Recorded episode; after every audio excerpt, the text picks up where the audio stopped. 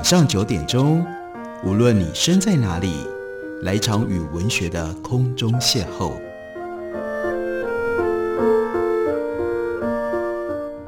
杨照谈书，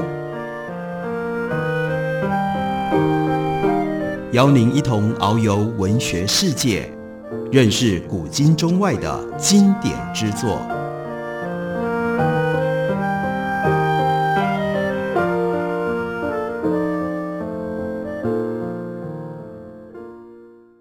各位听众朋友，大家好，欢迎来收听杨照谈书。本节目以台北广播电台 FM 九三点一，每个星期一到星期五晚上九点为大家播出。我是杨照，继续来为大家直播 Jonathan Spence 的纪念专辑。他在去年年底去世了之后，借由这个节目，希望让大家可以了解这位史学家，他在中国历史、中国近现代史上面许多突破性的描述以及研究上的呈现。另外，也希望借由石景谦，这是他的中文名字。他在历史著作上面所展现出来的视野，让大家可以更能够贴近历史，了解史学到底在做什么。在我们今天这样的一个环境当中，我们读历史可以得到一些什么不太一样的收获。今天接下来为大家介绍的这本书呢，它的书名原来英文书名叫做《Chinese Roundabout》，中文书名翻译成为《中国中横》。这其实是 Jonathan Spence。他的一本文集，不过文集所写的都仍然是跟历史、跟史学有关系，而且这是石景谦他的特长。虽然就是这样的一本由杂篇的文章所集合在一起的书，他一定会给他一个不太一样的结构，并且特别凸显出这样的一本书，我们应该要如何来接近，如何来阅读。他为这样的一本文集写了一个导言。导言当中引用了大家很少遇到的一位作者，叫做 Gaspar da c l u s。那他呢，回忆起一五五六年到一五五七年冬天他在中国南方度过的日子。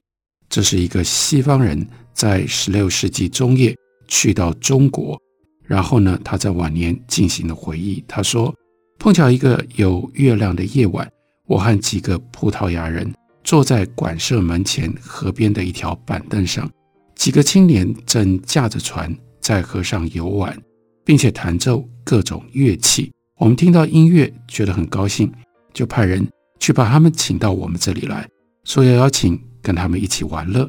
他们是豪爽的青年，搭着船小船而来，向我们靠近，随后就开始挑拨他们的乐器，直到我们高兴地发现他们调到完全没有杂音。Dalcluse 和他的葡萄牙友人非常欣赏这群年轻人的音乐，就请求他们第二天再来演奏演唱，并且呢，希望能够带几个歌手一起来。尽管他们答应了，但第二天等啊等啊，没有等到人。不过，也许是看出了 Dalcluse 的诚意，有一天早上天刚亮，竟然就有一群年轻人，他们就带着同样的乐器来。替他们唱晨歌，因此呢，没有完全让他们在等待一夜等不到那样一种失望，就可以得到了一点弥补补偿。从 Dalcluse 他的其他文字当中，我们知道，在等待年轻人来演唱期间，他的生活并非完全没有音乐。他按照广东人的习俗，他买了两只夜莺，每天把煮好的饭包在。蛋黄里面去喂鸟，这两只夜莺呢，是一雄一雌，被彼此关在相邻的笼子里，鸟笼也被造起一部分，使得它们彼此能够感知，但却看不到对方。那这就是养夜莺的秘诀，因为用这种方式，雄鸟就会沉浸在音乐当中，雌鸟随着呼应鸡鸠歌鸣。将寒冬腊月装点的宛如人间四月天。回顾过往，我们大概也曾经有过这种闲情雅致，可以从心所欲吧。但 c l u s 他是道明会的修士，他呢从葡萄牙被派往到广州去传教，但是呢那个时候当然他能够在那里找到的基督教的信徒不多，随后他就回到了葡萄牙。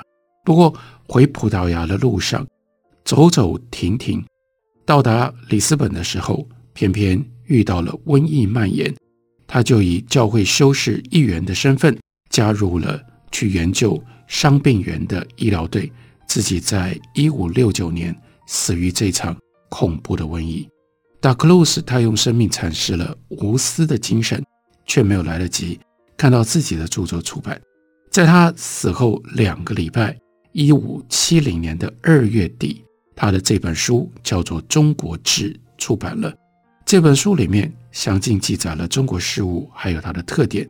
那这整本书一共有二十九章，这是西方出版的第一部详细描述中国的专著。然后石景谦就说：“对于像我这种在海外研究中国的学者而言，达克鲁斯一直是我的榜样以及我的精神激励。尽管一心传教，也恪守教会的习俗，他还结识了不少葡萄牙的冒险家。他的中文其实能力也相当的有限，但达克鲁斯并没有放弃他那宽大的胸怀，或者是丢掉。”写作过程当中，对于精确跟全面的平衡把握，对他来说，月光下的音乐和夜莺的歌声是中国故事里不可或缺的部分。这一小段话，其实大家可以把它当做，那就是石景谦他的自述，表示说他谦虚地说：“当然我知道我的语言能力，我阅读中国的文献，对中国的认识跟理解还有很多的缺陷。然而我。”基本上秉持着这样的一种态度，一个是宽大的胸怀，把中国放到更大的结构底下来予以认识跟理解；同时，宽大的希望把关于中国的各种不同的事物跟现象介绍，让更多人可以认识跟理解。另外呢，是对于精确和全面平衡把握的一种坚持。尽管有能力上的限制，还是要尽量摆脱偏见，尤其是摆脱来自于中国传统自身的偏见，以及来自于西方对于中国的各种不同的刻板印象。作为一个在海外离开中国、不在中国研究中国的人，在这上面可以更有平衡上的把握。然后呢，还有一件我们不能忽略的，这就是石景谦他关于中国的著作。最大的特色，不能没有情趣，千万不能写得干巴巴的。历史如果没有了情趣，没有了月光下的音乐，没有了夜莺的歌唱，那多么无聊啊！这种异国的生活可能是残酷艰辛、令人困惑的。明知困难重重，但达克鲁斯还是试图去抓住那些难以捉摸的因素，来描绘出一个完整的中国的形象。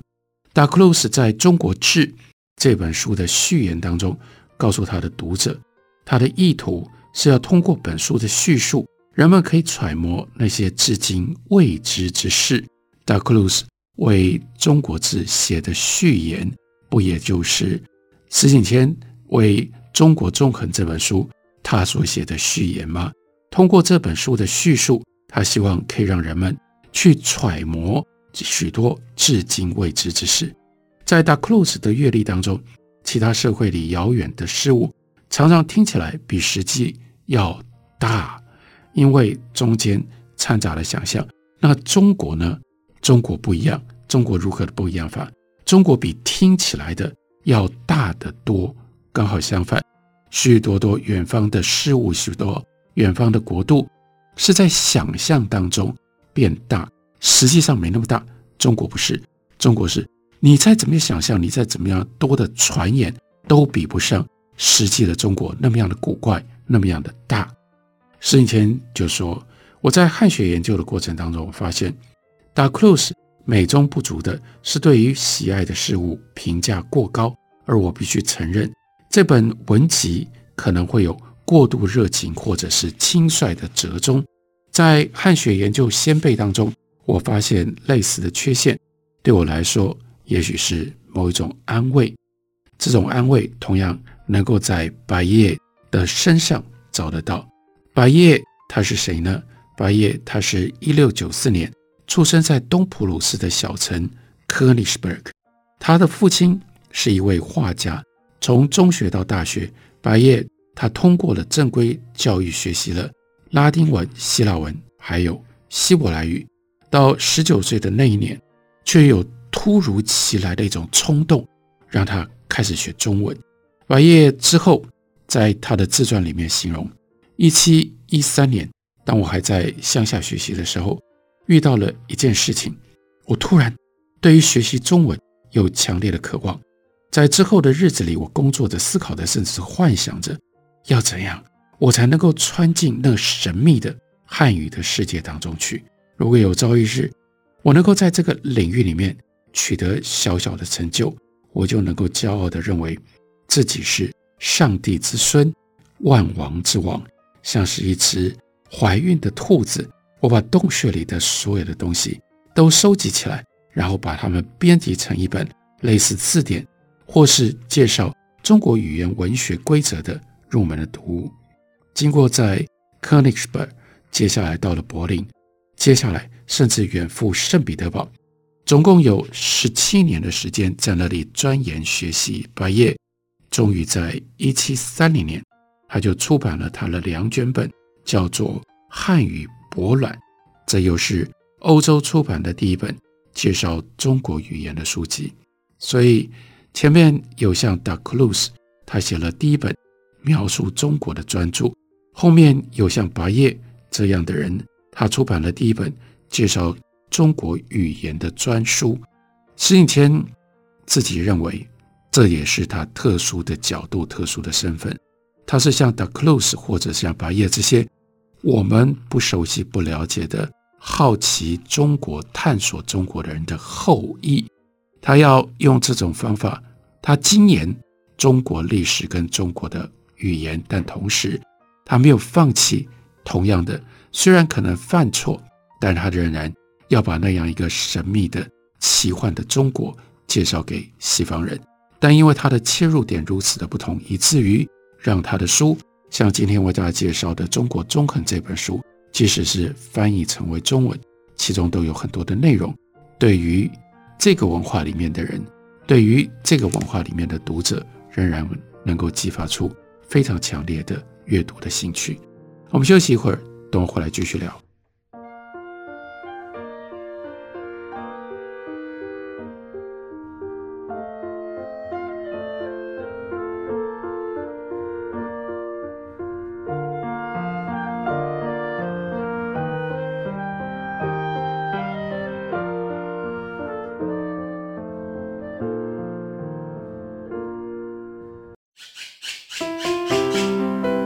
大家好，我是刘克襄。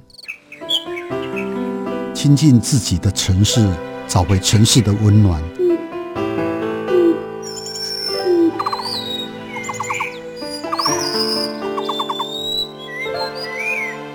听见台北的声音，就在台北广播电台，FM 九三点一，AM 一一三四。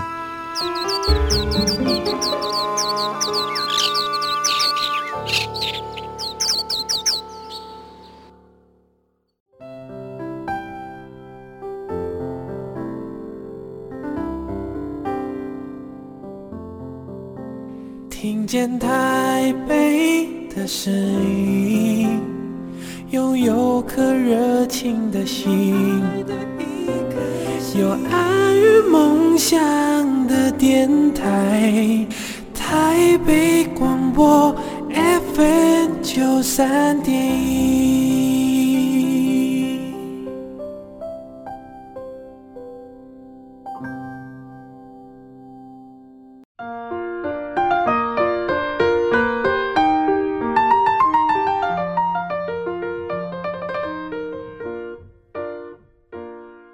感谢您继续收听《杨照谈书》。本节目于台北广播电台 FM 九三点一，每个星期一到星期五晚上九点，为大家播出到九点半。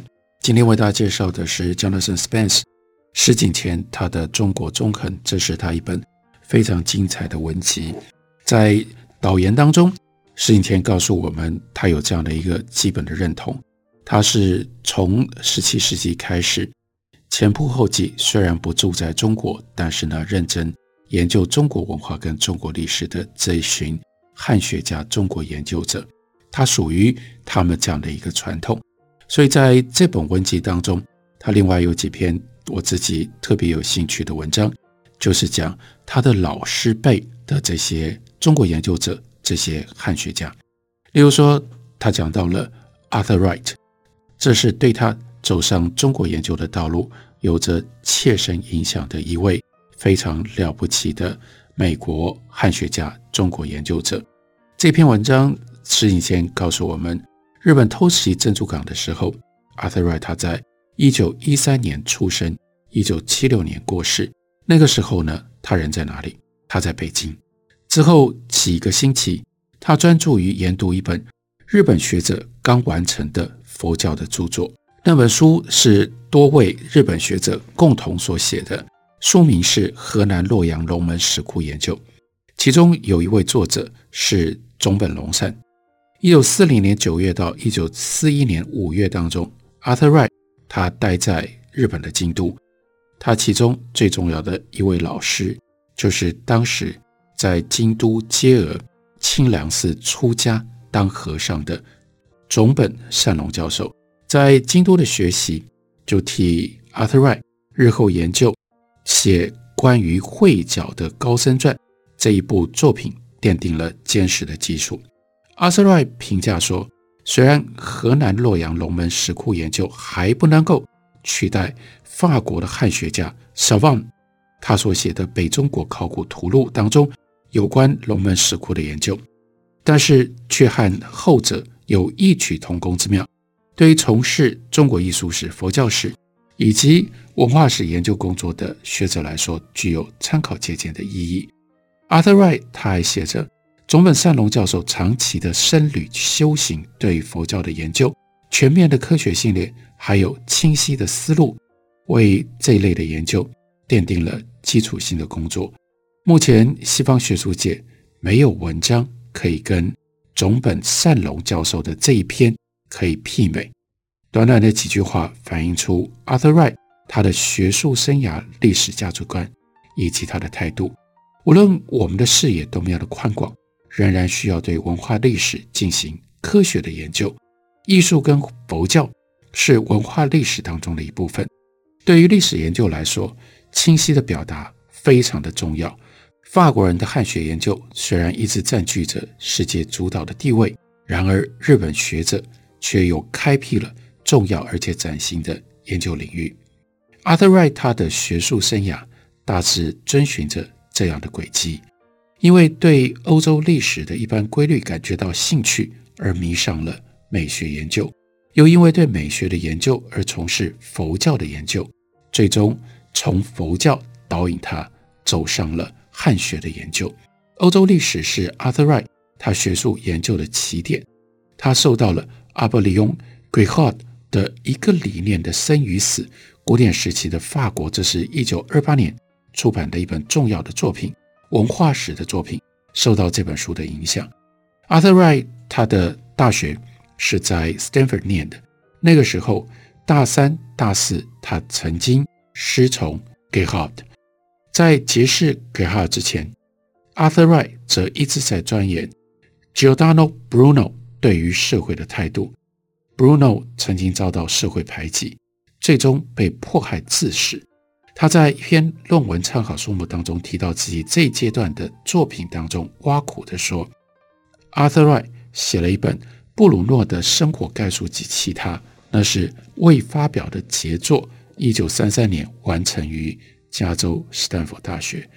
在 g e h a 教授的鼓励底下，Arthur Wright 开始更积极地思考历史上个人意志和社会环境的问题。”在一篇题名为《巴尔扎克与历史精神》的论文当中，他分析了文学的传统，其中探索了巴尔扎克的反社会进步论，并且追溯法国小说家巴尔扎克，他相信过去跟传统的习俗的思想的根源。Arthur Wright 认为，巴尔扎克的思想具有非凡的客观性，和今天那些平淡无奇的客观性不一样。这种客观性是一种个人天赋的。